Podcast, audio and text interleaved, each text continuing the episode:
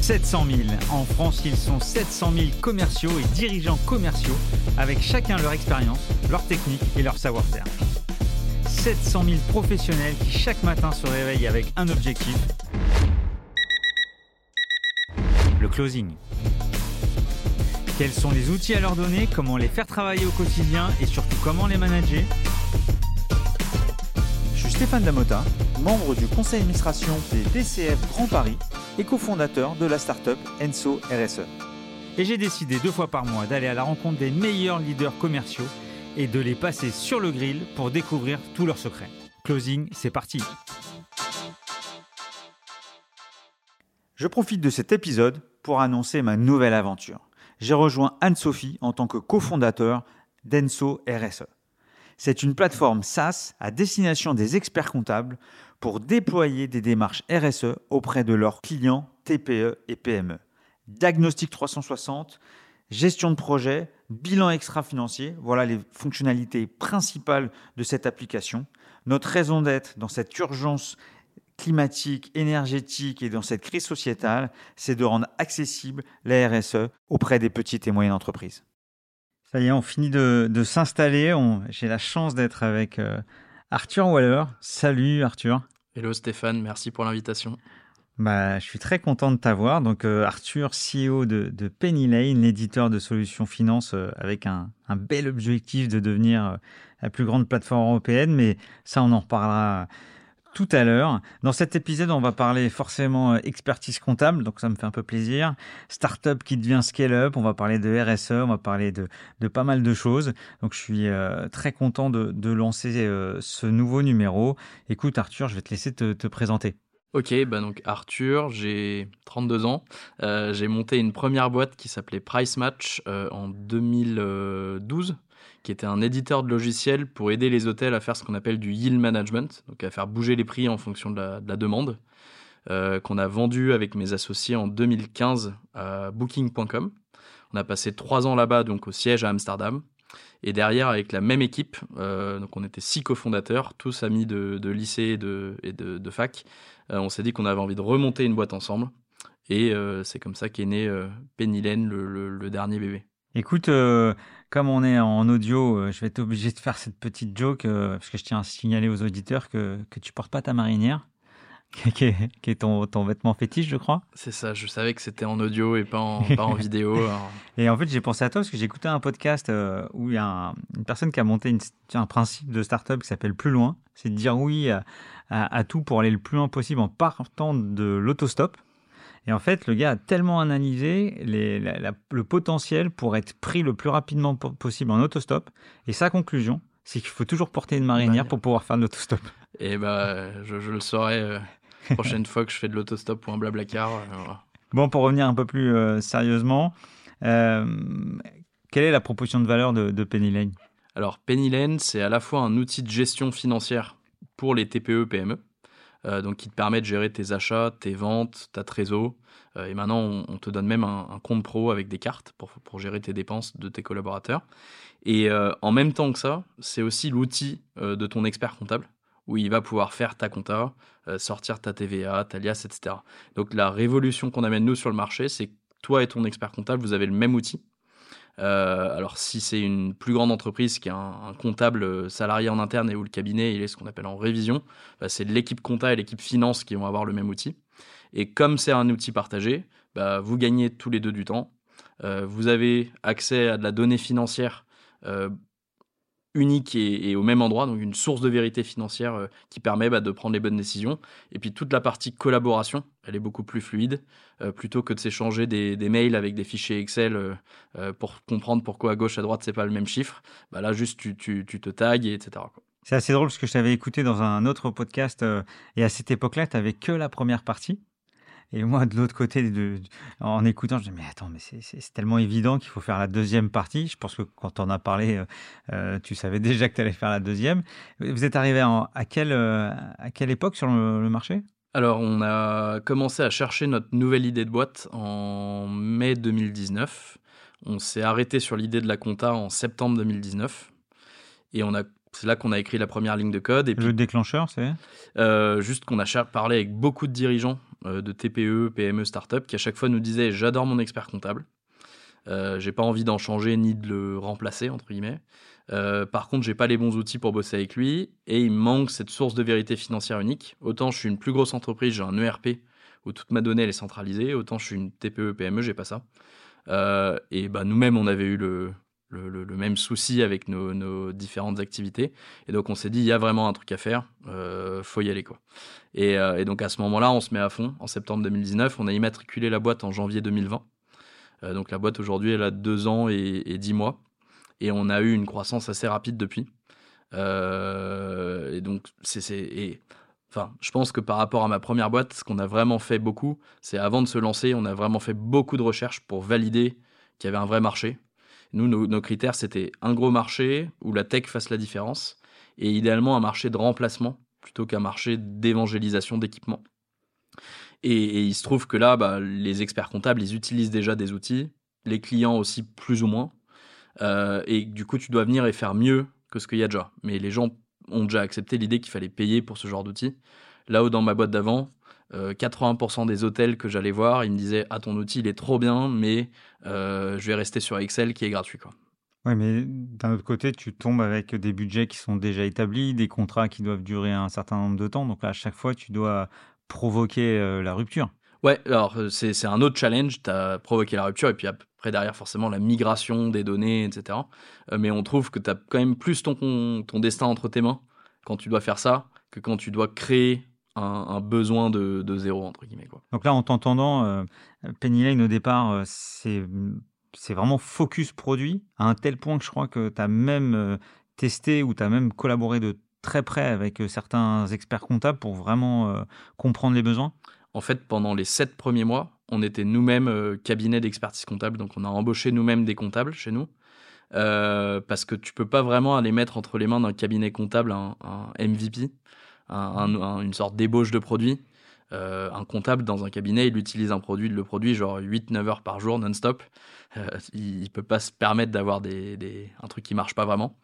Euh, et du coup, on a embauché des comptables dont le job, enfin, eux, savaient que le produit n'était pas complètement fini. Ils savaient que leur job, c'était de bosser avec des product managers, des développeurs pour aboutir au, produit fini. Et s'il le faut, passer plus de temps sur la compta qu'il l'aurait fait avec un, un outil historique. Quoi. Et là, je crois que ta première cible, tu as été chercher plutôt des startups ou des, des, boîtes plus agiles ou plus véloces que des boîtes euh, établies? Ouais, alors euh, bah, au début, on a pris euh, qui voulait venir avec nous. Hein. Au tout début, tu, tu, te bats pour trouver des clients. on, s'est lancé, entre guillemets, sous le radar en janvier 2020, enfin janvier-février 2020. là, il y a le Covid qui est arrivé. et donc, les gens avaient d'autres soucis que de changer d'expert comptable le premier jour du Covid. Euh, et donc on a un peu flippé, en vrai, parce qu'on n'arrivait pas du tout à signer de clients euh, les, deux, trois premiers mois. Et, euh, là, on estime avoir un produit à peu près abouti à la sortie du, de la première vague de confinement. et donc mai 2020, on va sur BFM pour annoncer qu'on existe et qu'on vient de lever notre, notre. Et c'est là le, changement, il y a un avant, un après à partir de ce jour-là, en fait, bah, je pense que BFM, c'est un truc rassurant. On est quand même dans un business de confiance, la compta, la gestion financière. À partir de ce jour-là, euh, on n'a plus jamais été chercher de clients. Euh, donc, euh, à partir du passage BFM, tous les clients qu'on a signés, ou quasiment tous, c'est ce qu'on appelle de l'entrant. donc, des gens qui sont venus sur notre site, qui ont rempli le formulaire. Alors, soit avec un peu de publicité payante, mais principalement bouche à oreille, et ce genre de choses. Ça, pour la partie entreprise. Pour la, partie, entreprise. PME. Donc, SEED, c'est ton premier volet de, de, de, financement euh, avec un, investisseur. C'est ça. Et entre mai et décembre 2020, on signe à peu près 750 clients. Euh, et pour le coup, en faisant très attention à jamais casser les prix. Euh, parce qu'on voulait être sûr que les clients venaient pour de la valeur et pas juste pour du prix. et surtout pour bah, ne pas casser le. Vu qu'on savait qu'on voulait dans un second temps se distribuer aussi et principalement via les, experts comptables. Euh, si l'expert comptable se dit que en vendant Pennylen, euh, son client va vouloir payer moins cher, il y, a un souci. Il faut que son client voit la valeur de l'outil pour gagner du temps, collaborer plus facilement et puis piloter avec la donnée. Euh, et donc on a fait attention, à voilà, jamais casser les prix. et puis et puis ensuite ça, on a évolué, mais on pourra y revenir. Mais... Et donc après, ça c'était le premier lancement. Et en fait, tu fais un deuxième lancement, quasi un troisième, entre le cabinet, la partie entreprise. Et après, tu lances l'offre expert comptable avec euh, une nouvelle levée derrière, je crois, ou avant. En fait, euh, le fait qu'on ait signé ces 750 premiers clients, pour nous et pour nos investisseurs, ça validait qu'il y avait une vraie demande sur le marché pour cette proposition de valeur euh, du service, du conseil, plus une plateforme. Euh, et on a estimé qu'on commençait à avoir un produit assez mature pour commencer à aller le mettre entre les mains de, cabinets comptables. Euh, et donc là, on a fait effectivement une seconde levée euh, pour attaquer la, deuxième étape, qui était de dire on n'est plus un cabinet d'expertise comptable, on a continué de s'occuper de nos clients qu'on a signés, mais on n'en prenait plus aucun nouveau. et plutôt aller vendre notre SaaS, outil de gestion, et en même temps aller équiper l'expert comptable. et donc en fait, à Noël 2020, euh, donc au bout d'un an euh, d'activité. Pour la première fois, j'ai un cabinet qui me dit, là, t'es encore très loin d'être CJ ou Sage, euh, mais t'avances vite et c'est déjà assez bien pour que je mette un premier dossier. Et donc à ce moment-là, pour la première fois, je vends un SaaS à mon client entreprise et, j'équipe son cabinet d'un outil. Ça, c'était janvier 2021. ça prend bien, donc on est plutôt, plutôt content. Euh, et quelques mois plus tard, allez, neuf mois plus tard, euh, pour la première fois, tu as un cabinet qui dit maintenant je mets tous mes clients dessus. Euh, et donc là, ça change complètement ton acquisition client, puisque plutôt que d'acquérir des clients un par un, tu les acquiers bah, cabinet par cabinet. Or, un cabinet, ça a des, centaines, des milliers, des dizaines de milliers de clients. Et donc, ça change complètement ta courbe de croissance et aussi la répartition. À partir de ce moment-là, donc depuis euh, maintenant un peu plus d'un an, euh, à peu près 85% de nos nouveaux clients viennent des cabinets et ne viennent pas, sont pas des entreprises qui viennent en direct. C'est des cabinets qui disent bah, je tenais mes, la compta de mes clients sur euh, Cegid ou Sage ou ACD et je les mets sur Pennylen. Et nous, c'est comme ça qu'on acquiert nos clients. Après, l'avantage par rapport à, ton sujet de renouvellement, c'est le fait que de plus en plus les éditeurs facturent au dossier et pas forcément au cabinet global.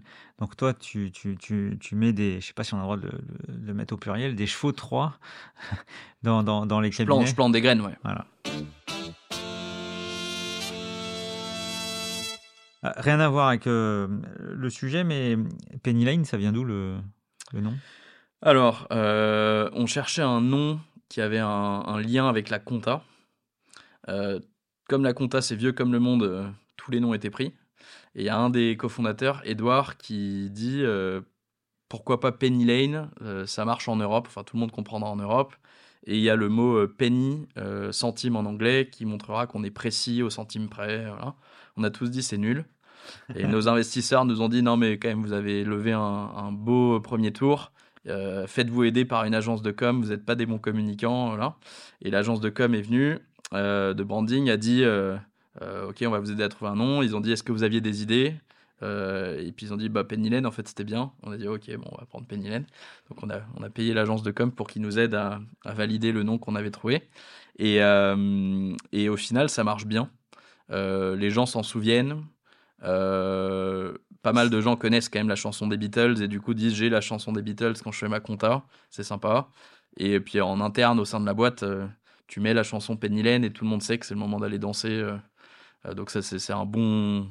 Il y, a plein de déclinaisons que tu peux faire. Quoi. Oui, j'ai vu qu'en ce moment, en plus, même sur vos coms, euh, sur les réseaux sociaux, euh, il y, a quelques, il y a quelques jokes autour de Penny Lane. Sûrement, voilà. Comment est organisée ta, ta, machine de vente au sein de, de Penny Lane? Alors, elle est complexe. je, mon associé qui s'occupe des, des, ventes, Edouard, il fait souvent des blagues parce qu'il a du mal à, à, le mettre sur une slide. on a une première euh, équipe qui s'occupe de la vente aux entreprises. Euh, et là-dessus, du coup, tu as des SDR, donc euh, des ouais, SDR, je sais pas si tu veux. ouais, tout le monde, bah, les auditeurs comprennent ceux, tous. qui écoutent les autres épisodes, mais il y a peut-être des experts comptables qui vont écouter l'épisode aujourd'hui, donc qui, sont en, fait les anciens téléprospecteurs, on va dire ça comme ça. Alors voilà, téléprospecteurs qui eux bookent des démos pour des, des commerciaux seniors. Euh, et donc après, tu as des commerces seniors qui font une démo et qui vendent, euh, vendent la plateforme. Depuis septembre, pour la première fois, on a deux téléprospecteurs euh, externes qui vont chercher uniquement, ils visent uniquement des entreprises de plus de 20 salariés, qui sont plus grosses, qui parfois ont, moins de relations avec un expert comptable, et où du coup on a quand même envie de leur vendre notre outil de gestion. Et ensuite, tu as une autre équipe qui est entièrement dédiée à la vente et l'accompagnement des cabinets. Et l'idée, enfin le rêve hein, de, de c'est qu'il y ait un cercle vertueux entre les deux, que quand tu as des cabinets, bah, ils te présentent des clients, et quand tu as des clients, ils te présentent leurs cabinets. donc tu as notamment bah, aujourd'hui à peu près 150 nouveaux cabinets chaque mois qui rentrent chez Penny. Sur ces 150, on a à peu près la moitié qui sont en bouche à oreille, entre euh, confrères. Et puis, tu as l'autre moitié qui viennent en fait de clients. Donc, tu as sur les, clients euh, qui rentrent, tu en as beaucoup qui, à qui on dit bah, aujourd'hui, c'est qui ton cabinet Et ils nous présentent leur cabinet. Et nous, on est capable du coup de faire une sorte de test de pilote avec ce dossier-là au sein du cabinet. Et comme tu dis, bah, planter une graine. Et puis après, notre job, c'est de montrer au cabinet que ça pourrait être intéressant de déployer notre solution sur l'ensemble euh, de ces dossiers. C'est pas un peu dangereux parce que à chaque fois qu'une PME ou une TPE change d'expert comptable pour venir chez un client Pennyline, c'est qu'ils quittent un autre expert comptable. Non, justement, la plupart des, entreprises qui viennent, elles nous présentent leur cabinet existant.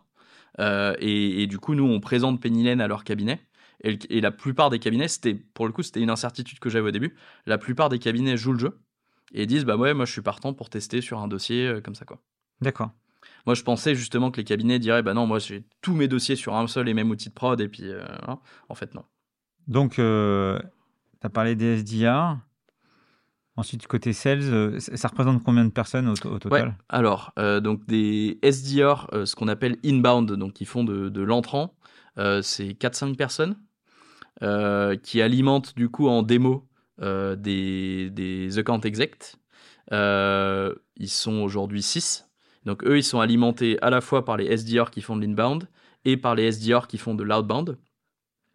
Euh, et ensuite, tu as 7 euh, ou 8 account exec qui s'occupent des cabinets. Donc, account exec, c'est les commerciaux classiques. Les commerciaux classiques, ouais. Euh, donc, ouais, aujourd'hui, c'est à peu près une vingtaine de personnes, 20-25 personnes. D'accord. Pour un chiffre d'affaires aujourd'hui que tu. On communique pas sur notre chiffre d'affaires. Ce que je peux dire, c'est qu'il est en, en, croissance forte. Euh, pour vous on est dans une phase vraiment d'hypercroissance. On a commencé l'année avec 3000 clients euh, et là on vient de passer 30 000. Euh, donc on va faire ah à peu près x12 sur l'année. Quoi. Donc, ah, c'est beau. Donc ouais, c'est, et c'est une croissance qui vient principalement de nos cabinets partenaires. et après, en termes de, chiffre d'affaires, en revanche, c'est là où c'est très équilibré. et c'est la spécificité du, business model de Penny et ce qui le rend aussi très complexe. Hein. c'est que on rentre bah, avec les cabinets. Euh, en revanche, les cabinets, ils sont habitués à payer très très peu cher pour un outil de production comptable. Euh, et donc, on n'a pas envie d'avoir une discussion infinie avec les cabinets pour savoir s'ils devraient payer. Euh, on facture 8 euros par mois par dossier, hein, c'est pas énorme. et par contre, quand un client du cabinet, une entreprise, elle achète un outil de gestion, elle est en fait, elle, prête à payer beaucoup plus cher que ce qu'un cabinet est prêt à payer pour un outil de prod. On a exactement la même logique. Euh, l'outil de production pour, pour les auditeurs, c'est le fait d'avoir une comptabilité multi-dossier, de pouvoir faire de la comptage jusqu'au liasse fiscal pour euh, tous les clients de l'entreprise par rapport à une entreprise qui va faire euh, soit sa propre compta plus quelques filiales. C'est ça. Et dans les 8 euros, on inclut tout. Hein, donc, c'est l'OC, enfin, la totale. Et, et aujourd'hui, quand moi, je vends un outil de gestion à une entreprise, en moyenne, je le vends à 60 euros. 7 euh, fois plus cher que ce que je fais payer le cabinet. Et donc, tout le business model, il est construit sur le fait que je suis pas en train de me, battre pour euh, vendre au cabinet. C'est pas le temps que ça le cabinet qui me fait vivre, un petit peu, mais c'est très réparti entre le cabinet et l'entreprise. Et donc, mon modèle, c'est de dire j'équipe le cabinet. Euh, le client du cabinet, il a une, solution freemium qui est assez limitée, où il va pouvoir collaborer avec son cabinet. En revanche, dès que le client du cabinet il veut un outil de gestion à proprement parler, où il peut payer ses fournisseurs en un clic, où il peut faire de la note de frais, il peut faire son budget, il peut utiliser l'outil de facturation et tout. Euh, à ce moment-là, on va facturer l'outil de gestion euh, à l'entreprise. Euh, et, ça, c'est beaucoup plus que ce que le cabinet peut nous payer de toute façon. Ok. Mais du coup, c'est complexe. Hein. parce que bah, tu as deux types d'interlocuteurs. pareil, niveau entreprise, on s'adresse à toutes les entreprises, en gros, entre 1 et 200 salariés, dans tous les secteurs. Euh, donc c'est d'une complexité assez euh, rare d'un point de vue euh, sales, product marketing, pricing, tout ça. J'ai une question. Il y, a peu de temps, il y avait le CEO de, de Partout qui était, qui était assis à ta place.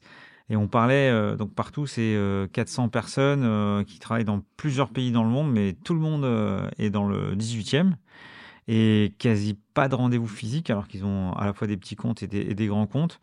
Euh, l'expert comptable, on sait qu'il aime le terrain. C'est un des rares, pendant le Covid, à avoir continué à ouvrir ses cabinets, à accueillir des clients pour faire les payes alors que c'était interdit. Donc, c'est des gens qui aiment le contact. Euh, chez Penny Lane, il y a du contact avec les clients euh, experts comptables Ouais. donc, sur, les, sur la partie cabinet, donc déjà sur les 8 personnes, on en a maintenant 3 en région. Euh, qui sont du coup au plus proche des cabinets qu'ils qui accompagnent. Et de manière générale, nos, experts côté cabinet, euh, ils sont répartis par zone géographique, de telle sorte qu'ils puissent bah, nouer des relations sur la région qu'ils ont euh, dans leur portefeuille. On fait beaucoup d'événementiels avec les cabinets, que ce soit de l'événementiel entre guillemets grand public. On a organisé Contatech en juin à Station F. On a eu quand même 400 experts comptables qui sont venus pour la journée entière. Euh, et beaucoup d'événementiels plus euh, intimistes. Euh, on a organisé à peu près une quinzaine de dîners au cours de l'année avec des experts comptables dans les grandes métropoles françaises, avec à chaque fois 20-25 experts comptables. Et, je pense pour symboliser ça, le, meilleur exemple, c'est que on a recruté une personne en CDI qui fait que ça chez nous, qui bossait avant en événementiel pour le, le conseil régional de l'ordre des experts comptables Bretagne, en fait, moi, j'ai été invité à l'événement euh, annuel du, du, CROEC Bretagne. J'ai adoré l'événement. Et après, elle a postulé chez nous. Donc, on l'a embauchée. Donc, aujourd'hui, elle fait ça 100% euh, de son temps. C'est un de nos. Aujourd'hui, on dépense, je pense, autant en événementiel qu'on dépense en paid marketing. Ouais. Parce qu'on dit toujours que l'expert comptable est hyper dur à joindre euh, en prospection directe, que ce soit au téléphone ou autre. Et, donc là, tu confirmes que l'événement est un, est un super canal d'acquisition? Ça marche super bien. Après, pareil, euh, aussi sur les experts comptables, jusque-là, on n'a quasiment jamais fait de prospection. Euh, donc tous les experts comptables avec qui on bosse, quasiment, c'est que de l'entrant également. Euh, c'est, bah, comme je disais, ce fameux bouche à oreille. et il y a un peu d'événementiel, enfin, par exemple quand on est au, au congrès de l'ordre ou ce genre de choses. et après, par leurs clients. Euh, mais il y en a très très peu qu'on a été euh, nous-mêmes démarchés. Donc forcément, quand c'est eux qui te contactent, euh, ça veut dire qu'il y a un besoin, une intention, et donc c'est plus simple de les, de les joindre. Écoute, pendant qu'on parle, et j'ai vu que de temps en temps, on, prenait un peu de, un peu de, de, de, profondeur technique, fonctionnelle sur le marché, et je me dis, mais l'auditeur qui est qui est sur une industrie avec son ERP classique ou qui fait partie d'une structure avec un DSI qui connecte c'est quoi, c'est quoi cette différence de tech? Tu parles beaucoup, beaucoup de tech. C'est quelle est la différence? On parle de Conto, on parle d'API, on parle de Penny Lane. Pour un néophyte, si tu lui expliques euh, l'avant, l'après Penny Lane euh, avec des mots, d'autres mots, tu dirais quoi? Euh, Donc on n'est pas, on est un, outil de gestion financière et comptable tout en un. Qu'est-ce que ça veut dire?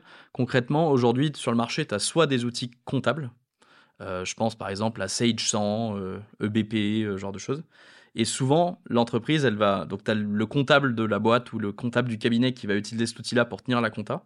Et souvent, les équipes finance, elles vont aller faire leur gestion financière sur un autre outil. Euh, elles vont utiliser, je sais pas moi, Spendesk pour les dépenses, Agicap pour leur trésor, ou genre de choses. Et donc, nous, ce qu'on vient faire, c'est de ramener tout ça au même endroit. on propose une brique pour chacun de ces besoins. Euh, achat, vente, trésor euh, et euh, production comptable. donc saisie, révision, déclaration. après, si jamais les briques qu'on te propose ne sont pas suffisantes, tu peux toujours aller plugger, brancher, prendre des briques en dehors, parce qu'on a justement des API. mais la, vraie révolution, donc les API, c'est le fait de pouvoir connecter deux logiciels entre eux et de pouvoir avoir de la donnée qui va dans, dans, un sens et dans un autre. Ouais. Pour moi, la vraie révolution, elle est liée à un facteur euh, un peu externe. Euh, c'est principalement les, les, les, histoires de flux de paiement. En fait, il y a quelques années, la Commission européenne, elle a dit aux banques, vous devez ouvrir vos API. Vous n'avez plus le choix. Et qu'est-ce qui s'est passé? Bah, Il y a d'une part les banques historiques qui ont dû ouvrir leurs API d'accès aux, transactions. Il y a eu des néo-banques comme Conto qui sont apparus, qui ont vraiment bien percé dans le marché. Et puis en plus de ça un certain nombre d'acteurs dits de, banking as a service, qui proposent à des éditeurs logiciels comme nous de mettre au sein du logiciel toutes les fonctionnalités qu'il y avait avant dans un extranet bancaire. il faut savoir que historiquement, en dirigeant d'entreprise, il fait sa gestion d'un côté, que ce soit sur un logiciel ou sur son bureau avec sa boîte à chaussures. Et ensuite, il va faire ses paiements dans son extranet bancaire, qui va se connecter dans son extranet Crédit Agricole et puis il fait euh, ses paiements. L'expert comptable ou le département comptable, lui, il va recevoir deux tuyaux complètement séparés, un tuyau paiement, un tuyau facture. Et il va devoir re-matcher, réconcilier les factures avec les paiements alors que le, dirigeant d'entreprise, au moment où il a fait son paiement, il savait bien qu'il était en train de payer ses cinq factures. Mais cette info, elle se perd parce qu'il y a d'un côté le paiement, de l'autre euh, la gestion. Et donc nous, on est capable de réconcilier, de ramener à un seul et même endroit la partie paiement et la partie gestion, et du coup de faire gagner un temps absolument fou euh, aux deux parties, euh, et qu'il y ait une source de vérité, donc que quand je vais payer une facture, ça va sous le capot sans que je me rende compte, venir faire de la compta, et quand mon comptable vient dans sa balance fournisseur lettré des écritures d'achat de banque de TVA, ça vient sous le capot euh, mettre à jour le statut de ma facture comme étant payé. Quoi. Et il y a toujours une seule vérité. Et le tout en étant beaucoup plus facile. Le tout en étant euh, aussi simple que possible. Facile, euh, je ne sais pas si tu utiliserais ce mot parce qu'il bah, y a quand même beaucoup de besoins différents selon les industries, etc. mais ouais, en, en étant simple d'utilisation et pas très cher. là où nous, on va s'arrêter, parce qu'on ne fait pas tout, hein, on, est, on reste des généralistes. Euh, donc euh, il se trouve que euh, c'est possible que notre brique budget te suffise pas. Auquel cas, bah, on va te recommander de prendre Agicap et de venir brancher Agicap à, à également, on n'est pas un ERP. Les ERP, les outils connus, ça va être CJ XRP Flex, SageMail, SAP, NetSuite, ce genre d'outils-là. la différence entre nous et un ERP, c'est que l'ERP, il va notamment bah, faire et la compta, et le social, et le stock, et tout ce que tu veux. Souvent, il va être multi-pays. Euh, donc nous, ça, on ne sait pas faire. Par contre, la partie compta et pilotage financier, on l'a fait très, très, très, très bien. Écoute, euh, ça devait être simplifié, puis sur la fin, tu as recomplexifié. Mais au moins, ça montre bien le... à la fois ta passion et à la fois euh, l'intérêt et l'explication pour, pour lequel vous êtes en ce moment en plein succès.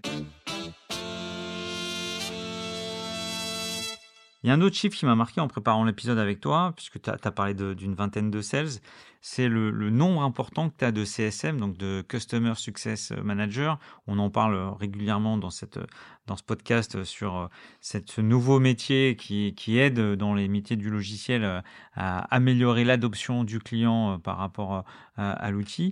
Euh, est-ce que tu peux nous en parler un petit peu? Effectivement, donc nous aujourd'hui on est à peu près 300 personnes. Sur ces 300 personnes, tu as à peu près 180 personnes en tech et en produit. Euh, on a dit une vingtaine, trentaine en sales. Et le reste, c'est principalement du customer success et ce que nous on appelle du partner success. Euh, partner success, c'est le CSM des cabinets comptables. Et Customer Success, c'est le CSM des entreprises. Est-ce que tu, pour toi, ça fait partie de, intégrante de cette, euh, du fait que tu, tu, prospectes moins, que ce soit de l'entrant, que tu as une image positive sur le marché? Je pense qu'aujourd'hui, euh, investir dans le CSM, c'est un, enfin, ça fait partie quasiment de ton produit, euh, de l'expérience utilisateur en tout cas, et il faut le voir vraiment comme un élément différenciant plutôt que, bah, comme beaucoup d'entreprises le voient encore, comme un, comme un coût. Quoi. Euh, donc moi, je le vois vraiment à la fois comme un, un, moyen de récolter du feedback utilisateur beaucoup plus efficace pour mes, pour mes product managers. donc je, je, surinvestis entre guillemets toujours dans mon, dans mon CSM parce que je sais que je vais pouvoir euh, bah savoir ce qui ne va pas pour mes utilisateurs, euh, les aider. C'est des, souvent, ils me font confiance. Euh, j'ai envie qu'ils ne regrettent pas de me faire confiance. J'ai envie de, bah, résoudre leurs problèmes s'ils en ont. donc, donc, ouais, très clairement, je pense que ça fait partie intégrante de notre, de notre structure. Le, un des gros enjeux pour nous, c'est de, recruter ce qu'on appelle des partners success. parce que quand tu veux aider un collaborateur d'un cabinet comptable qui a utilisé pendant 20 ans 9 heures par jour Cégide et que tu veux lui faire utiliser Pennylen, tu as intérêt à être comptable toi-même et tu as intérêt toi-même à avoir utilisé Cégide euh, avant. Quoi. Euh, et donc on cherche des profils relativement rares qui sont des gens qui ont été collabs dans des cabinets, qui ont utilisé euh, Cégide, Sage, ACD, etc. et qui en même temps ont un grand sens du service client. pour aller aider les collaborateurs de cabinet à faire le grand saut d'un outil à un autre. Ça, c'est le profil le plus dur à recruter. voilà. Et après, CSM, on, on, recrute des gens, je dirais, plus qualifiés que ce qu'il faudrait pour s'assurer que justement, bah, on puisse offrir une super expérience et qu'on puisse bah, être débrouillard. parce que quand tu as un bon CSM, tu économises également euh, des ressources euh, développement. Parce que un bon CSM, il va, va se débrouiller pour résoudre le problème du client sans forcément faire appel au dev, euh, en essayant de trouver des, des, contournements, ce genre de choses. Même s'il fait remonter en plus le sujet. En plus, ouais. Bah, justement, en étant sur cette, cette partie people, aujourd'hui, chez Penny Lane, quel type de, de, de management? Alors, de manière générale, je dirais que 80% de la culture de boîte, elle est héritée de ce qu'on a vu nous chez Booking, euh, qu'on a adoré. C'était ma question euh, d'après ça. Booking, pour la petite histoire, c'est une boîte qui est née en 96 aux Pays-Bas. Aujourd'hui, c'est à peu près 20 000, 25 000 salariés. Et malgré ça, ils ont gardé une, agilité absolue et une humilité absolument incroyable. Et donc, nous, on a vraiment adoré nos, trois ans là-bas. Et donc, il y a beaucoup de ce qu'on fait chez Penny qu'on essaie de reproduire de ce qu'on a vu chez Booking. Le premier, premier point, c'est euh, mettre toujours le client, l'utilisateur au centre euh, de tout. Alors ça peut euh, avoir l'air vague et, bullshit, mais on essaie de faire vivre cette valeur-là, notamment en nous-mêmes, fondateurs, venant toujours aider les clients autant qu'on peut directement, en s'assurant que tous nos salariés font régulièrement des tours de Customer Success, qui voient y compris les développeurs, hein, qui voient ce qu'un un utilisateur euh, vit au quotidien, euh, quels sont ses problèmes, en s'assurant que nos salariés puissent offrir à un de leurs proches une licence Pennylen un an gratuite.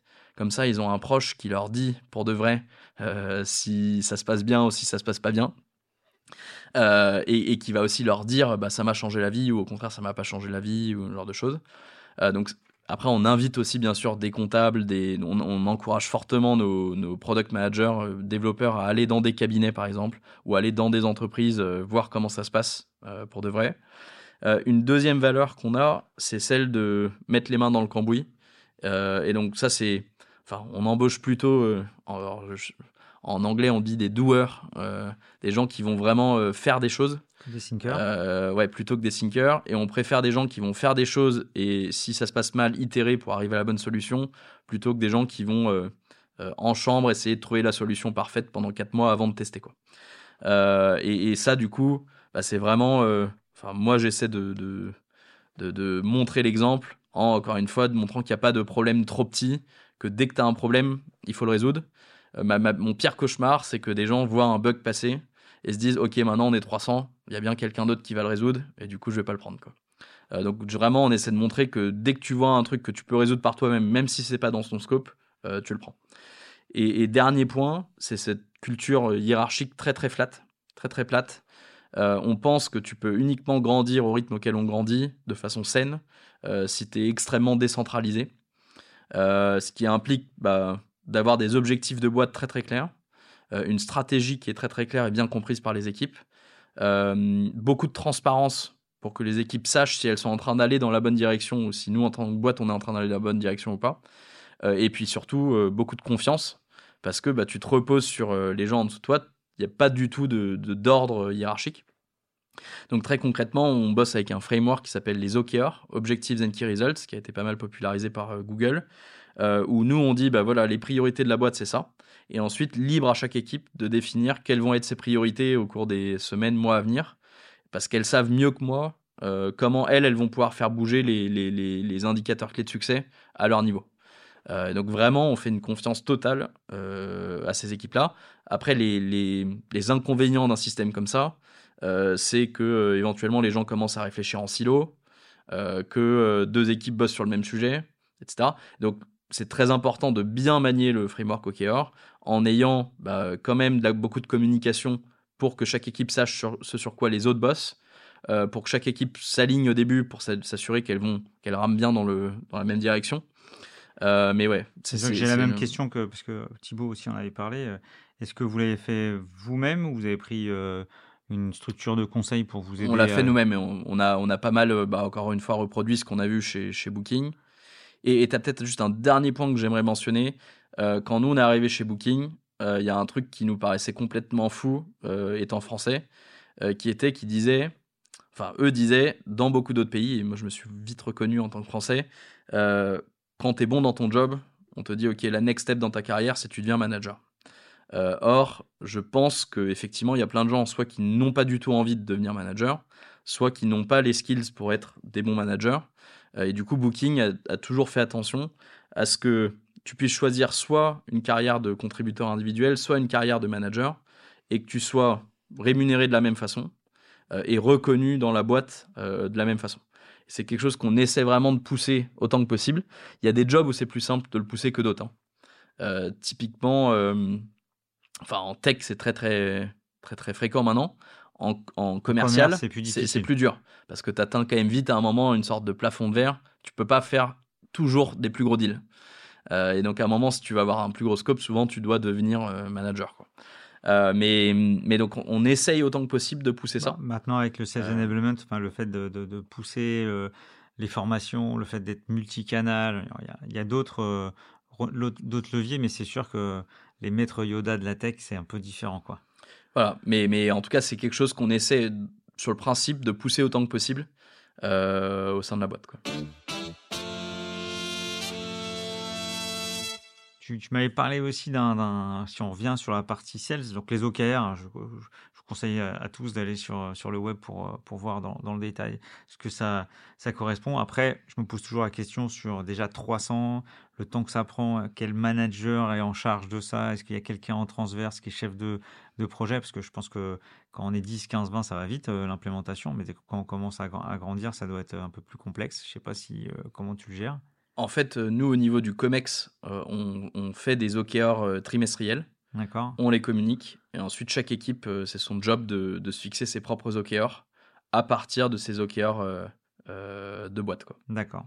Et après, s'ils savent qu'il y a une autre équipe, enfin, nous, on voit tous les OKR, on peut leur dire attention, va parler à telle équipe parce qu'il y a un risque que vous ayez des dépendances envers cette équipe qui bosse sur autre chose, ou alors que vous bossez sur la même chose. Bon, ça me donne envie de faire un épisode euh, rien que là-dessus, euh, en mode euh, avec des, des, témoins. Tu m'avais parlé de, aussi d'une particularité sur, sur les plans de com. donc, tu peux nous en parler? Ouais, effectivement, sur.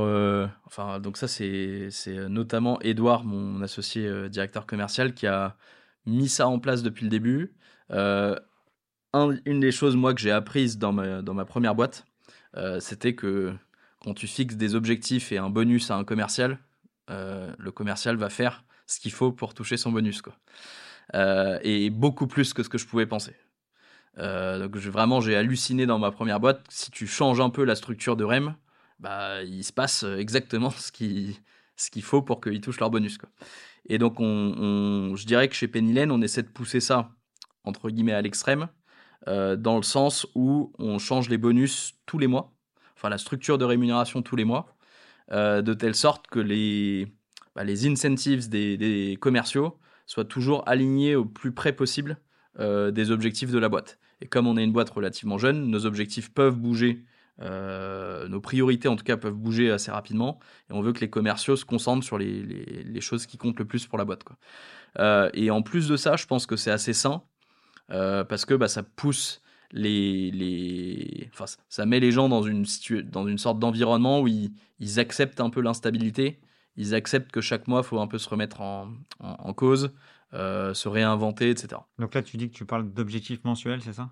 On parle d'objectifs mensuels, ouais. ouais c'est sûr que pour ceux qui nous écoutent, euh, il y a beaucoup, beaucoup de commerciaux qui sont plutôt fans du 12 mois que, que du mois. Maintenant, après, sur des structures comme les tiennes en, en hypercroissance, je pense que parfois ça a du bon d'être au mois lorsqu'on fait des, super deals. Donc c'est toujours, euh, mais euh, sur l'outil en tant que tel, et on a plein de spécialistes euh, et au DCF et sur, qui sont passés sur ce podcast. Mais ta définition, le plan de com est avant tout un outil de go-to-market, donc de stratégie pour atteindre les objectifs de l'entreprise. Tu peux nous parler de, rapidement sans rentrer dedans, mais j'aime bien poser cette question sur ta, ta suite logicielle côté sales and marketing. Historiquement, on a commencé avec HubSpot. on faisait tout sur HubSpot, ce qui était assez, pour moi, était un assez bon choix. plus la partie marketing automation. CRM plus marketing automation sur HubSpot. la partie site vitrine, on a dès le début, pour le coup, embauché quelqu'un qui a construit notre propre site. Et aujourd'hui, on a pareil toujours un ingénieur qui fait que ça.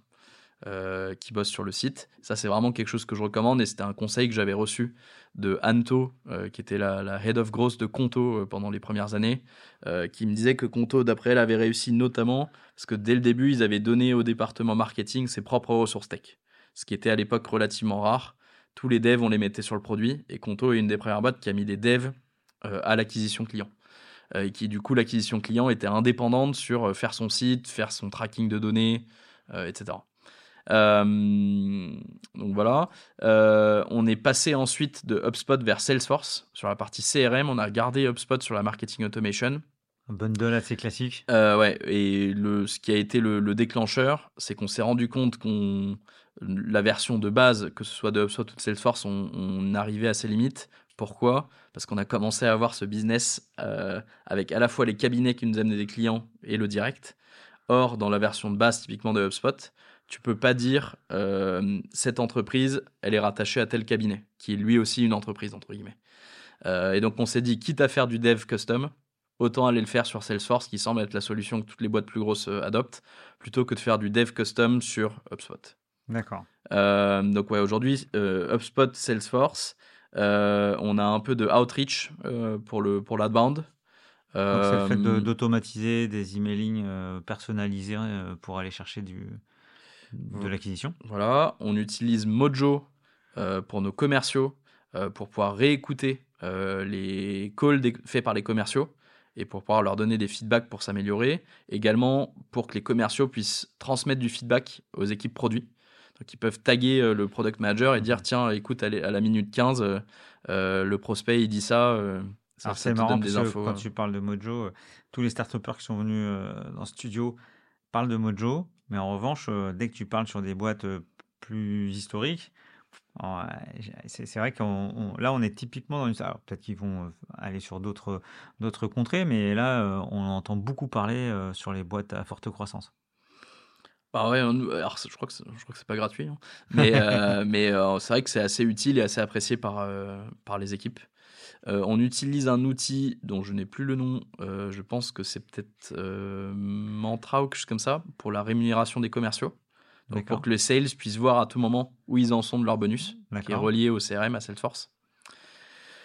Il y, a, Cobra. Ah, Cobra, pardon. Voilà. C'est pas Mantra, Cobra. Avec Antoine Fort. Donc on utilise Cobra. Ok, très bien. voilà. Qu'est-ce qu'on utilise d'autre comme outil? Chili Piper pour la prise de rendez-vous. Euh, et j'en oublie sûrement d'autres. Ouais, ça euh, fait déjà un beau framework. on a déjà un beau, ouais, beau panel d'outils. Ok, on a fait un, bon tour sur la partie euh, machine de vente. Si on revient un peu plus sur l'expert comptable en, tant que tel, toi, Bon, tu, as fait des études avant sur le, sujet, tu es arrivé depuis 2019. C'est quoi ta vision de, ce marché? On entend beaucoup parler euh, dans la presse euh, sur l'arrivée de l'intelligence artificielle euh, et la fin de, la compta, l'arrivée de la facture électronique, donc l'automatisation notamment de pas mal de choses, dont la TVA. Dont la TVA. C'est quoi ta, vision? Alors, moi, quand j'ai fait ma recherche initiale, comme j'ai dit tout à l'heure, tous les dirigeants d'entreprise que j'ai interviewés m'ont dit je ne cherche pas, enfin j'aime mon expert comptable, je ne cherche pas à le remplacer, je veux pas m'en débarrasser. Euh, j'ai notamment pas mal de boîtes à l'époque qui m'avaient dit euh, ne fais pas le, euh, sans, vouloir lancer de pique, mais ne fais pas le payfit de la compta. en gros, Payfit m'a dit que je pouvais me passer d'un gestionnaire de paie. or, parfois il y a des soucis et j'aime bien quand même avoir quelqu'un qui m'aide si j'ai des soucis. Et surtout, encore plus sur le, la contact le social, j'ai envie euh, mon comptable, il me fait pas que de la compta. C'est lui que j'appelle pour savoir si je dois acheter ou louer mon local commercial, euh, si comment je prépare ma retraite, comment je prépare la session de ma boîte, etc. Euh, et donc moi, je pense qu'historiquement, un dirigeant d'entreprise, il a un peu deux tiers de confiance de proximité, ou médecin généraliste, c'est le comptable et le banquier. Ce que aussi beaucoup de dirigeants m'ont dit, c'est mon banquier, je lui fais de moins en moins confiance. il change tous les deux ans. les agences, elles ferment. Euh, j'ai de plus en plus une néobanque qui est top en termes d'expérience utilisateur. Par contre, c'est pas des conseillers euh, tiers de confiance de proximité. Euh, si j'appelle Conto pour changer mon mot de passe, ils vont être ultra réactifs. Si j'appelle Conto pour leur demander si je dois acheter ou louer mon local commercial, je pense pas qu'ils me répondent à ma question. Donc moi, je pense que l'expert comptable, plus que jamais, il est amené à jouer ce rôle de, tiers de confiance de proximité, médecin généraliste. Euh, et, ça, je pense que ça va rester. Je vois pas de raison que ça disparaisse. Euh, le risque, à mon avis, pour l'expert comptable, avec notamment l'arrivée de la facture électronique, qui va faire disparaître une partie de la saisie, etc. Pour moi, le risque, c'est que l'expert comptable, il reste euh, uniquement entre guillemets en bout de chaîne à faire juste du réglementaire. Euh, donc le risque, c'est que l'expert comptable demain soit cantonné à euh, faire de la révision comptable et à sortir une, une liasse fiscale. Donc et juste pour les, auditeurs, donc euh, il y a une loi de finances qui est passée pour qu'au 1er janvier 2024, la facture électronique devienne obligatoire. Donc, ce qui fait que euh, s'il y a la facture électronique, on récupère en automatique les données comptables, ça génère automatiquement la TVA. Et tout ça sur une plateforme euh, qu'on doit consolider au niveau de l'État. Donc, pour que l'État soit le plus proche des entrepreneurs, tellement proche que ça va aussi permettre d'éviter un certain nombre de, de, de, de fraudes qui, se comptent en, milliards d'euros et donc qui enlève une partie du, job, entre guillemets, euh, à moins forte valeur ajoutée à l'expert comptable. Exactement, c'est ça. Et, donc, moi, je pense que hum, le, risque, c'est qu'avec l'arrivée de cette facture électronique, tu vas avoir un, plus grand nombre d'acteurs du digital, entre guillemets, qui vont avoir accès au flux. Euh, et du coup, pour moi, soit l'expert comptable, il arrive à prescrire à son client un outil de gestion qui est bien connecté à lui, son outil comptable. Et grâce à ça, l'expert comptable, il aura accès au flux en temps réel il va pouvoir en plus donner du, conseil à forte valeur ajoutée. Parce que une des chances de la facture électronique, c'est qu'on va pouvoir non, plus stocker que c'était une facture de 500 euros avec 20% de TVA, mais stocker que en fait euh, c'était une facture où j'ai acheté 300 kg de farine et 200 kg de sucre à tel fournisseur. Et du coup, demain, l'expert comptable, il va pouvoir dire à son client Hello, client boulanger, est-ce que tu sais que tu payes 5% de plus ta farine que les autres boulangers quoi? Euh, Ce qu'aujourd'hui, il est incapable de faire parce qu'il n'a pas l'accès à la donnée granulaire des factures. Donc, moi, je pense que il y a un, énorme potentiel. Si l'expert comptable arrive à se placer et à prescrire des produits, euh, du coup, il aura accès au flux de données et il va pouvoir libérer du temps, lui, pour faire du, conseil. Il y a un énorme enjeu de, bien sûr, former les collaborateurs pour qui, jusque-là, faisaient principalement de la saisie, pour que demain, ils aillent faire du conseil, euh, former et ou euh, trouver des nouveaux collaborateurs également. Et pour moi, le principal risque pour l'expert comptable, c'est s'il se fait, entre guillemets, désintermédier, euh, que ce sont d'autres acteurs qui vendent à ses clients des outils de gestion, que ces outils de gestion-là soient pas bien connectés à ses outils à lui euh, de production comptable, et que du coup, lui, il soit euh, à courir derrière la donnée et à faire du réglementaire en, bout de course. Quoi. Ça, c'est son plus gros risque. Quand tu parles de réglementaire, c'est de faire les liasses fiscales. Voilà. Et, là, si tu fais que du réglementaire et que tu es en train de courir derrière la donnée, déjà, tu factureras moins cher que ce que tu factures aujourd'hui. Et en plus, tu ne seras pas productif parce que tu seras en train de courir derrière la donnée. Euh, donc ça, c'est le, pire des mondes. Le meilleur des mondes pour moi, c'est que l'expert comptable, en fait, ils, viennent manger le banquier. Euh, parce que si l'expert comptable, il met à disposition de son client le bon outil, en fait, cet outil-là, c'est la source de vérité financière unique de l'entreprise. Le client, il s'y connecte tous les jours pour faire ses factures, payer ses fournisseurs, etc. L'expert comptable, il s'y connecte tous les jours. Et du coup, là, tu deviens quoi? Tu deviens une sorte de ce que nous, on appelle l'operating system financier de la boîte.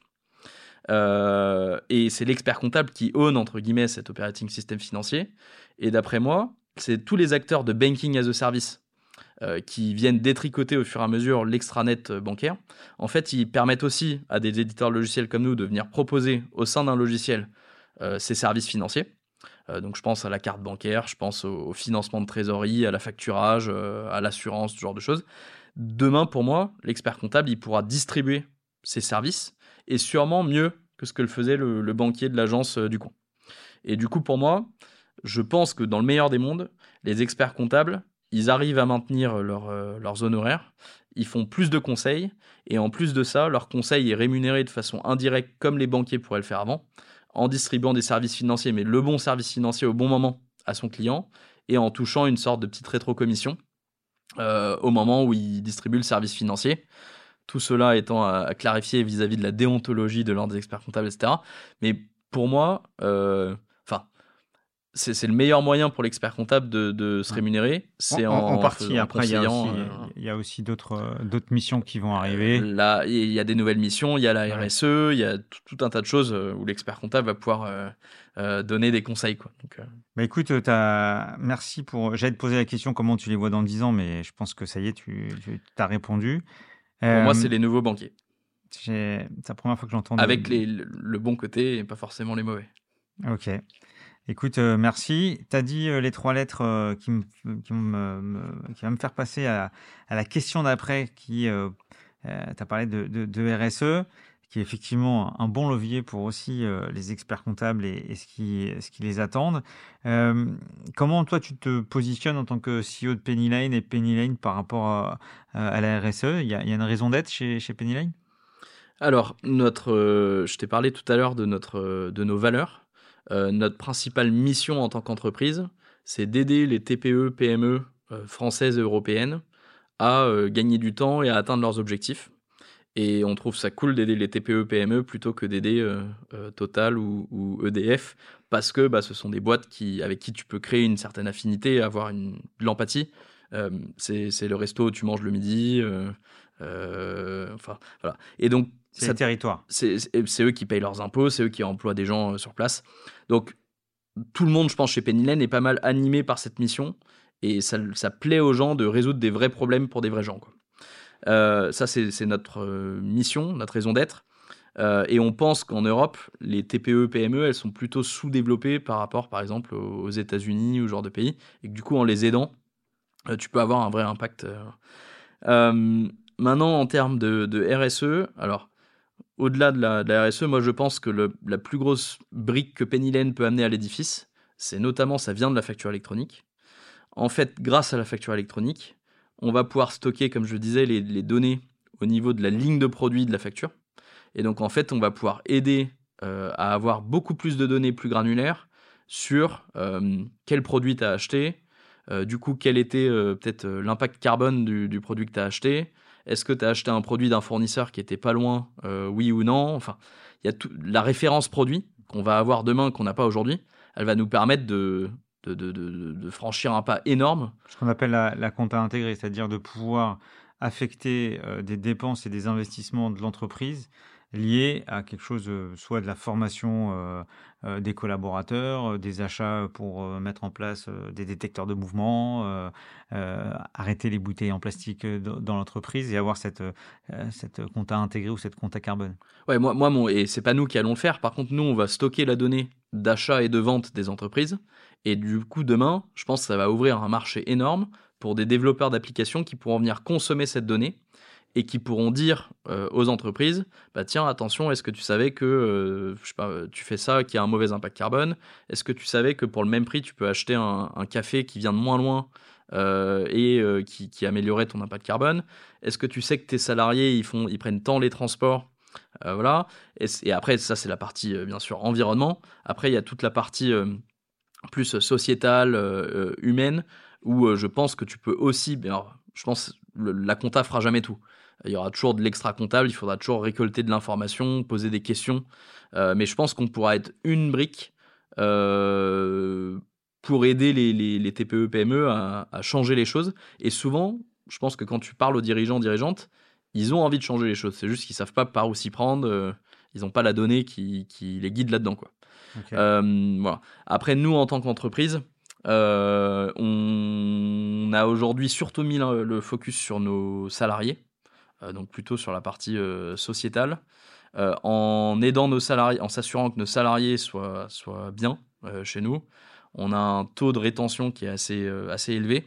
le premier objectif de la boîte, c'est ce qu'on appelle le Employee NPS, donc dans les fameux objectifs de OKR. le premier, c'est construire la meilleure équipe fintech. Et la, manière, la meilleure manière dont on le mesure, c'est on atteint nos objectifs de recrutement et nos employés ont un employee NPS de temps. Aujourd'hui, on est à 93. Donc ça, c'est un euh, questionnaire que vous faites à quel tous les mois. Tous les, mois. Tous les mois, on a un petit sondage qui part où on demande aux salariés sur un, certain panel de questions comment ils sont, comment ils, perçoivent la boîte. Euh, et, et du coup, aujourd'hui, on a surtout mis en place des mesures pour s'assurer que les salariés soient contents, s'assurer qu'on ait une certaine diversité euh, au sein de nos salariés. Donc, on prend énormément de mesures pour essayer d'avoir des bons ratios hommes-femmes, notamment dans, nos équipes tech. Aujourd'hui, on est à parité dans les équipes produits. dans les équipes tech, on, nos, développeurs, ils vont donner des cours dans des, dans des, dans des workshops tech pour femmes. On favorise également, on, va, on, va, on va plus aller chercher des, des femmes dev pour essayer d'avoir des, des bah, plus de diversité représentée. Et, qu'est-ce que ça apporte euh, Quelle est la petite touche d'une femme tech par rapport à un homme tech? Bah, Il y a une différence Je, pense qu'il suffit de se poser la question. En fait, 80% aujourd'hui, ou ouais, non, je crois que c'est plutôt 60% des collaborateurs comptables sont des collaboratrices. Euh, et donc tu peux te dire que ça se joue dans les détails, mais sûrement qu'une femme qui développe le produit, elle va peut-être penser à des choses. J'avais toujours l'exemple chez Booking. Chez Booking, la moyenne d'âge d'un développeur, c'est 30 ans. Euh, il se trouve que l'utilisateur moyen de Booking.com, il a 50 ans. Euh, exemple, du coup, bah, juste l'utilisateur moyen qui a 50 ans, il voit beaucoup moins bien que quelqu'un qui a 30 ans. Celui qui a 30 ans, même s'il fait les meilleurs efforts du monde, il va mettre des polices plus petites, il va mettre des. etc. J'ai un exemple, c'est un de mes product managers. Il a fait une super appli, etc. il avait bossé sur l'appli mobile Pennylen. Il est rentré, sa mère, elle est cliente. Elle a une petite entreprise en Bretagne. Il est rentré, il a dit Regarde, maman, on a fait une super appli. Sa mère l'a ouvert sur son téléphone elle est en mode zoom, zoom, zoom sur son téléphone parce qu'elle voit pas bien. Euh, et en fait, l'appli, elle était immonde euh, pour, elle. quoi. Euh, et donc, il y a juste tout un tas de petits détails. Et, bah, par ailleurs, je pense que l'âge, aujourd'hui, on en parle très peu, mais je pense que c'est le plus gros, dans les startups, dans la tech, c'est le plus gros facteur de. Enfin, de, qui, qui est pas bien pris en compte. tu regardes, tu vas voir à peu près toutes les boîtes tech, l'âge moyen est quand même très faible. Euh, et donc ça, je pense, c'est un. Donc tu fais le même parallèle euh, sur euh, utilisateur et, et, dev entre plus âgés, plus jeunes, hommes et femmes, et que ça peut apporter de la valeur. Ouais, moi je pense que plus tu as de diversité, plus tu vas penser à des, à des choses auxquelles toi tu penses pas forcément. Côté people aussi, je crois que vous êtes très décentralisé. C'est cool. Le ratio? Ouais, donc aujourd'hui, on a 40% de nos salariés qui sont euh, entièrement en remote. D'accord, euh, distance. Et c'est en fait euh, dans la tech, donc la, tech qui représente allez, 60% de nos salariés, 80% des techs qui sont, ils sont complètement à distance. nos deux cofondateurs tech, ils vivent à Cherbourg et à Lyon. Donc dès le début, on a décidé d'embaucher un peu partout en France. Et assez vite, on s'est rendu compte si on voulait faire grossir les équipes tech au rythme auquel on le souhaitait, en embauchant que des sans baisser la barre, donc en ayant toujours des gens expérimentés dans nos, dans nos langages qu'on utilise, qui sont Rails et React. Euh, le, le, le, pool de talent, il était trop petit en France. Euh, et du coup, il y a à peu près un an et demi, on a décidé que la langue principale de travail serait l'anglais et qu'on embauchait un peu partout dans la time zone Europe. Aujourd'hui, on a des salariés dans 14 pays, euh, entre le Portugal et la Jordanie, et la Finlande et l'Égypte. donc dans ce rectangle-là, un peu partout, aucun hub, donc tous les gens bossent de chez eux. Euh, s'ils veulent, ils peuvent aller dans un cowork euh, s'ils ont envie, mais nous, on n'organise pas de, bureau local. et par contre, ils viennent tous pour leur semaine d'onboarding pendant une semaine à Paris, et ensuite ils reviennent tous les deux mois au bureau à Paris pour bah, créer des relations, etc. un petit sujet de transport avion. effectivement, alors ils n'ont pas de déplacement quotidien domicile-bureau, en revanche, effectivement, il y en a qui viennent, euh, bah, ceux qui sont loin, ils sont obligés de venir en avion. D'accord. Merci. J'allais. Euh, c'est pour ça que je t'ai dit que tu m'as, tu m'as, tu m'as volé ma question, en tout cas en, partie, puisque je m'étais, je posé la question en disant qu'est-ce que tu as appris chez Price Match que tu as réutilisé? Je pense que tu nous as répondu notamment avec les, les OKR euh, et le forme, la forme de management très agile. Est-ce qu'il y a autre chose qui te vient, qui te vient en tête? Bah, je dirais que c'est avant tout, euh, avant de se lancer. Donc, Price Match, on sortait de la, enfin, on était encore en année de césure de, master, et on s'est dit tiens, on a envie de monter une boîte. Tiens, il y a une idée qui a l'air d'être pas mal, on, fonce. Euh, mais on n'avait pas vraiment fait tout le travail de recherche euh, en amont, un peu scientifique, j'ai envie de dire, pour dire est-ce que le, problème que je résous est vraiment un problème pour beaucoup de monde? Est-ce que la solution que j'amène, elle, est perçue comme telle par les gens qui ont le problème? Et est-ce que ces gens-là, ils sont prêts à payer euh, ce qu'il faut pour cette solution-là et, euh, et, ça, ça a mis vraiment 4-5 mois dans notre recherche d'idées pour euh. Et je pense que c'est ça qui, qui bah, pose des fondations solides et qui font que tu n'es pas en train de développer dans la mauvaise direction, le mauvais produit ou ce genre de choses. J'ai vu que tu étais membre du board de Gens de Confiance. Est-ce que, fait. que tu peux nous. Bah, je pense que beaucoup de gens connaissent Gens de Confiance, mais tu peux peut-être représenter. Alors, bah, j'ai pour la petite histoire, j'ai rencontré Ulrich, qui est le, CEO de Gens de Confiance, en allant faire un événement à Nantes, quand on a lancé Penny à Nantes. Euh, ils sont maintenant euh, clients également de, de. Euh, et on a eu une super bonne connexion. et du coup, lorsque le mandat du, du précédent board member, qui était un des cofondateurs de Encore Store, s'est terminé, Ulrich m'a demandé si j'étais dispo pour rejoindre le, board de gens de confiance, que j'ai accepté avec plaisir. Je trouve qu'il y a un potentiel incroyable. à ceux qui connaissent pas. C'est un, c'est un réseau social basé sur la confiance. Euh, ce qui veut dire que pour rejoindre le réseau, il faut avoir euh, minimum trois parrains euh, qui, vous, qui vous valident, entre guillemets. et gens de confiance possèdent une sorte de graphe. Donc ils, savent qu'un tel est connecté avec un tel et qu'il y a une vraie validation de c'était mon collègue, c'était mon ami, etc. Je le recommande, entre guillemets. ce qui fait que ça promet une certaine qualité. Et ils ont même d'ailleurs une équipe derrière qui s'appelle équipe bonheur, quand il y a des conflits, ça j'ai trouvé le truc le plus incroyable, quand il y a des conflits entre membres, euh, donc par exemple, j'ai pris une babysitter, euh, elle n'est pas venue, euh, en fait, on peut faire appel à l'équipe bonheur de gens de confiance qui va être, jouer le rôle de modératrice entre les membres. Et parce qu'il y a de la confiance, ça a des, vertus absolument incroyables. Je donne l'exemple. Aujourd'hui, la, plus grosse partie de leur business, c'est la location saisonnière, location de vacances. sur l'été passé, ils ont eu zéro cas de fraude. Euh, donc si vous allez euh, malheureusement sur les plateformes type Booking, Airbnb, vous avez peu de chance, mais vous avez des chances d'arriver, euh, d'avoir loué quelque chose et d'arriver et qu'il n'y ait rien, ou que ce soit fermé ou autre. Ils en ont eu zéro. Parce que bah, les gens qui vont sur de confiance, comme ils ont dû mettre entre guillemets en jeu leur réputation, leur réseau, ils peuvent pas faire de bêtises. Quoi. Mais j'ai du mal à comprendre le modèle économique. Euh, ils facturent les gens qui font de la location de vacances. Donc, si tu as une euh, maison euh, de vacances que tu veux louer, tu payes un pack pour la louer. Ils ont maintenant également un produit pour les locataires. Si tu veux louer un appart, tu peux acheter un abonnement et tu as accès aux offres pendant 48 heures en exclusivité avant que tous les membres non payants aient accès. D'accord. et puis, ils commencent à aller aussi avec les pros. donc, maintenant, les, les agents immobiliers euh, peuvent payer pour mettre des annonces euh, immobilières euh, sur gens de confiance en tant qu'agent. Et donc, ouais, non, ça commence à. Enfin, c'est un réseau social français. Et, franchement, il y a à peu près 2 millions de membres. C'est quand même conséquent. Sur une catégorie sociale assez, assez haut de gamme, non? Alors, bah, c'est effectivement principalement CSP qui sont venus au début. Et, et ouais, donc moi, je, je, suis d'accord avec la thèse du début que avec de la confiance, euh, tu peux faire. Euh, enfin, la, confiance amène une valeur quasi inestimable euh, qui permet de faire des transactions, qui permet de bah, faire tout un tas de choses en enlevant de la friction, quoi. Et donc le but, bah, notamment comme moi j'ai bossé chez Booking et qu'aujourd'hui leur principal business c'est en fait la location de vacances.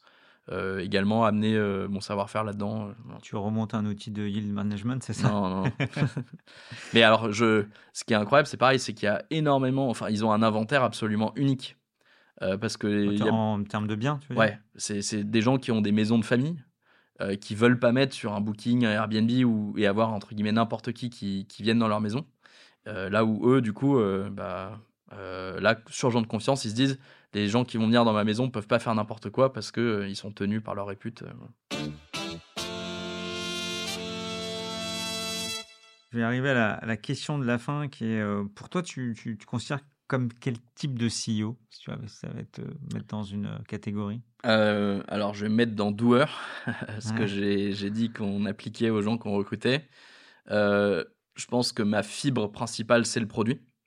Euh, et que ça tombe bien puisqu'on est une boîte, euh, ce qu'on on se dit euh, product-led. donc on, dit que chez Penny Lane, ceux qui prennent les, les, décisions au final, ce sont les product managers, en écoutant bien sûr le retour des sales, des customer success, euh, des clients eux-mêmes, etc. Mais c'est eux qui, à la fin, font l'arbitrage, priorisent telle chose plutôt qu'une autre. Tu vas faire plaisir au public du, du, podcast. et, en vrai, les, commerciaux, euh, enfin, on leur dit très clairement, ils sont contents, ils aiment bien comment ça fonctionne. Au moins, ça leur paraît faire. Ils n'ont pas l'impression que c'est celui qui crie le plus fort, qui a sa, future, sa feature qui est développée euh, de toute façon, tu, peux le présenter de l'autre côté. Hein. Il n'y a rien de pire pour un sales de vendre un produit qui est inabouti. Hein. Ouais, ouais, non, bien sûr. Euh, donc, donc, ouais, euh, product, doer, et après, passionné.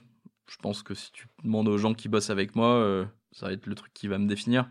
Et... Mais doer, ça veut dire qu'il y a le téléphone qui sonne. Bon, ça, ça c'est une vieille image, mais il est tard, tu prends le téléphone, même si c'est un client ou peu importe. Ouais, D'accord.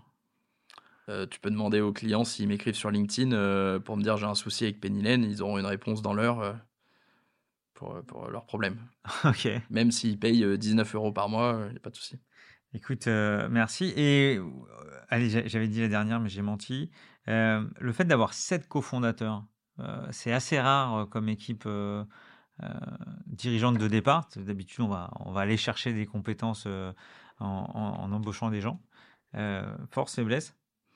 Euh, alors, d'après notre euh, principale investisseuse, Luciana de Sequoia, elle, elle dit que c'est notre principale force. Euh, je, suis assez d'accord. Je pense que comme on se connaît très très bien, enfin si tu te connais pas bien, ça peut être une énorme faiblesse, quoi, parce que dans ce cas-là, tu te fais pas confiance et tout.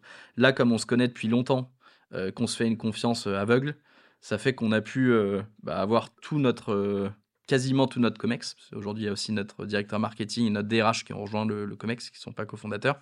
Mais on a quasiment tout notre COMEX euh, qui, est, euh, qui se connaît très très bien et où on a, entre guillemets, aucun doute euh, sur la capacité à, grossir avec la boîte, etc. donc pour moi, c'est, ouais, je pense que c'est notre secret sauce. alors moi, en tant que CEO, honnêtement, si j'étais tout seul, je pense que je deviendrais fou, quoi, parce que c'est quand même assez stressant. Euh, de pouvoir se reposer sur des, des cofondateurs, partenaires, amis, euh, pouvoir euh, se challenger, etc. Ça me paraît. Enfin, je vois pas comment je ferais sans. Quoi.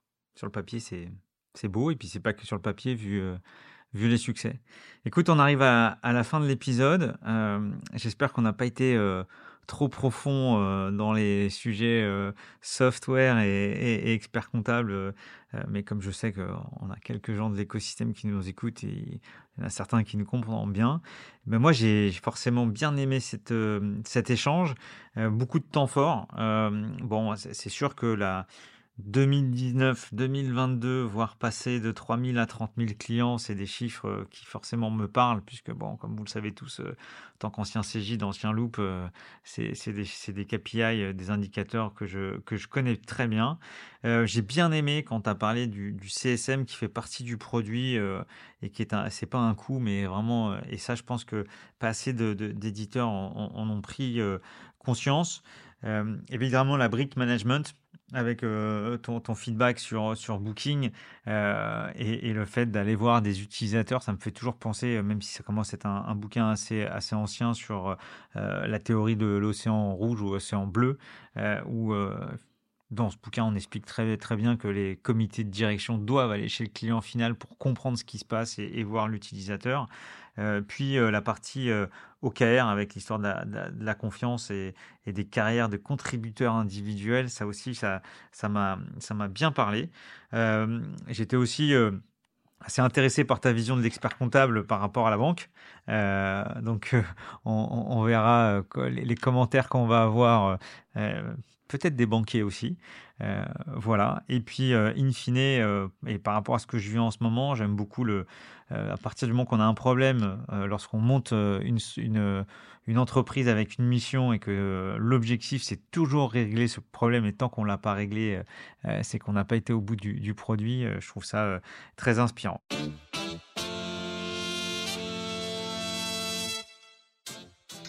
Merci beaucoup.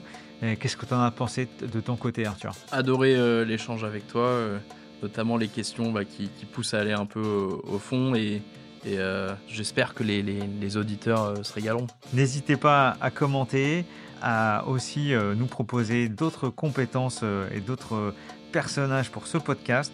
merci pour votre écoute et je te dis un grand merci Arthur et à bientôt. Merci beaucoup, à bientôt.